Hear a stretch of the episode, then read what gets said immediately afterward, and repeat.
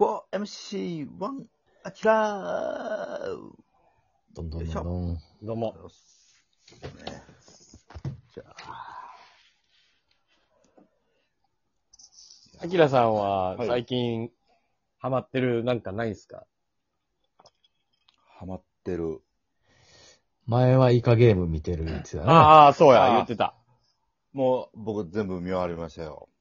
見ましたか。はい。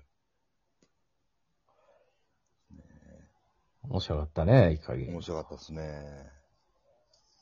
他にはなんか、ちょっと最新情報聞きたい。さえー、なんすかね。映像もんですよね。いや、別に映像もんじゃなくても漫画でもいいし、漫画。い映画でもいいよ、今、今やってる。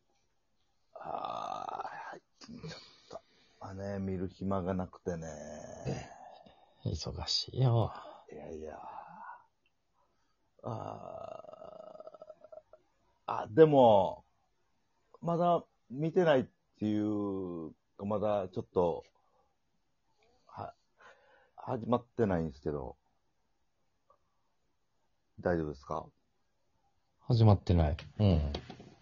あの、バチェラーの最新、あの人出るんよな。はいバチェラー好きやね。はいバチェロレッテに出てたコ、コウさんやっけ？そうですね。コウさんが出るんよ。よな。はい。バチェラーとして。そうなんですよ。これ、見物だね、確かにこれ。はちょっと面白そうやなっていうああ、のでそれいつ始まるんですか？これが多分、今月の末ぐらいですかね。ああ、11月末。来週ぐらいじゃないですかね。コウ、コウケツさんがバチェラーになるんよな。はい。うわ人気の人やったの、それは。最後まで残って最後まで、はい。最後あの、最後の二人まで残っあ。うんうん。完璧だな。完璧主義みたいな人やな。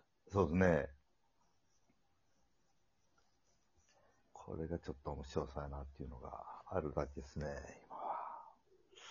そうですね。なかなか見る機会がないか。そうですね。まあでも、今シーズンのドラマ、ああ、なんか見てますか？あの、日本沈没ああ、見てんの。あ、見てんねや。すごいやん。の1話をちょっとようやく見始めたぐらいですね。一応見始めたんや。見始めました。どんな話？日本沈没って。40持つってな、何回もやってるけど、しっかりと見たことはないかもしれ。ないな。いろいろやってる。ネットフリックスでも最近ね、やってたし。そうですね。えーっとね、なんか、日本が沈没するかもしれないっていう噂が出て、うんうん。それを、なんか、デマかデマかじゃないかを、こう政府が、あの、追求するみたいな感じやと思うんですけどね。まあ、一話、一話見始めたとこやからな、申し訳ない、それは。そうそうやんな。一話見始めたとこやったら、まあ、はい。よう言えた方やと思うで。そう、そうね。ああ。はい。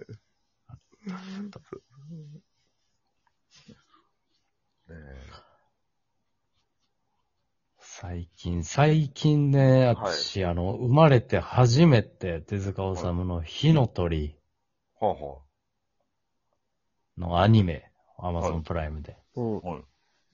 見たいけど、見たことある？二人。いや、ないですよ、火のいや漫画で、ないっすね漫画で、漫画っていうか、ね、本では読んだことあるけど。ああ。僕本でも読んだことなくて、全く知識なく。はい。アキラはない？はい、全くないですね。すっごい面白かったわ。やっぱり。すごいね。そう、漫画の手ね、なんかこう全部が詰まってるようなやつですからね。ええアニメはそうなんや。うん。また全然違うんや。うん。ええやっぱあれはいいですよ。火の鳥は面白いですよ。ああ、なんか、はい。最近流行ってる漫画とかも、ここから撮ったんかな、そうみたいな。それ、それぐらい、それぐらいのね、ことですよね。うん。それぐらいすごい設定のことをバンバンバンバン。あれは天才だよう。ん。手塚治虫、すごいよ。え、結構、な、何話ぐらいあるんですかね？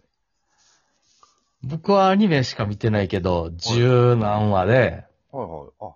あ、それも僕その何編何編とかがあるとか全く知らんくて。うんなんか未来編とかさ、はい。いろいろあんのよ。はいはい。その時代時代に。ほう、ええほで、その一つの編がアニメやったらだいたい3、4話ぐらいで終わるう。からめちゃ。ゃくちゃ見やすくて。へえ。なんか面、白そうですね。あジャンプでドクターストーンってあるの知ってる？わあ、わからないっす。わからないですね。はい、ジャンプで、まあそれもアニメになってて面白いんやけど、はい。あのー地球人が、なんか、まあ、その何でなったかっていうのはまだ作中でも明かされてないんだけど、人間が石化してしまって、はいそれが数千年後、徐々に石化が溶けていって、はい。はい。で、数千年後、今の文明、今の脳みそはあるけど、はい。数千年人間が石化されたまんまやから、地球はまた、なんていうの、進化。恐竜の時代ぐらい滅びてて、電気とかも通ってない状態になってるけど、人間は、その文明を知ってる脳みそやから、このゼロから。うわ。はい。また文明を作り出すみたいなはい。漫画がジャンプであんねんけど。うわ、めっちゃ面白そうですね。そう、めっちゃ面白いくはてい、おもろいなって思ってたら、火の鳥で似たようなことやっててすげえと思って。へえ。なるほどな。うん。あ、ももしかしたらこれ、あのドクターストーンっていう漫画、火の鳥から撮ったんかなみたいな。はあ。すげえ。うん。ドクターストーン自体も面白いけど。はい。え、両方、アマ、アマゾンプライムにあります？あ、ドクターストーンアマゾンプライムあるよ。アニメ。面白あ、い。なるほど。火の鳥もアマゾンプライムで、あるあるある。はい。はい。両方ちょっと、最近ね、でもね、はい。アニメじゃないけどね、うん。あれを読んでほしいね。本。うん。嫌われた監督読んでほしいね。それ、誰の何ですか？これ、落合博光のことなんですよ。嫌われた監督っていうのは。はい。おう。で、その落合が、中日の監督をやってた8年間、はい。日刊スポーツの記者かな？日刊やったかな？の人が番記者やったのずーっと8年間。あで、その時のことを、こと細かに、こう、なん、なんやろね、ドキュメンタリータッチで描かれている。あ、その時の番記者の方が書いてんのそう。えこれそれが、はめ、珍しいね。相当面白くて、落合がどんどん嫌われていく、嫌われていく様が書かれてるんやあ、いいね。えーで、も、もう、俺はファンやからさ、あの、うんドラゴンズファンやから、あ、だ、なんとなく意図は分かってたつもりやったんやけど、その時裏ではどうなったかとか、はい。あの、開幕投手を川崎健次郎にした話が描く最初に来るんやけど、ああ、えー FA でな。そう、中日 FA で来てもう一切投げられなくなっちゃって、でも、落合が就任した1年目の開幕投手に指名した話。うん。で、このこと誰にも言うなよ。うん。お前の神さんにだけ言っていいから。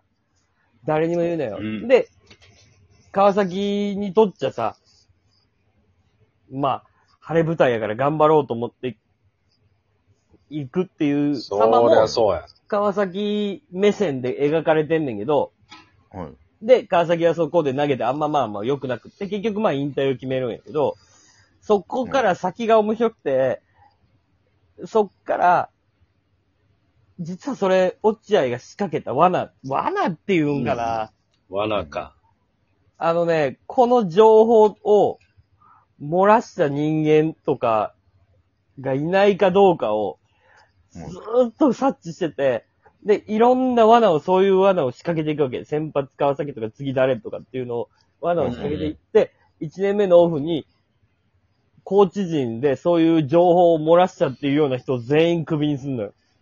ほええとかっていうところのことが事細かに描かれてて、ー。面白いね。で、うわ8年間の変遷やから、いろいろあるわけ。当時の内部の選手の模様とか、それこそ今、立浪監督が、当時森野選手にレギュラー奪われちゃって、うん。ああ、そうや。うん。っていう時に、どういう経緯で、あのー、立浪っていう偉大なもうミスタードラゴンズもうすっごい選手をどうやってレギュラーから追いやっていくか。うん結構繊細な問題やな。そう、落合からしたら、立浪があんまり動けないのも分かってたし、でもそれ、はいうんでもそれを押しのける選手がいない。そこをどうやって作っていくかっていう時に森野だってなって、森野がどんだけ頑張ったかとか、荒木、井端をさ、コンバートしたじゃん、セカンドとショート。ああしたなはいはい。しましたあれを、はなぜやったかとか、はい。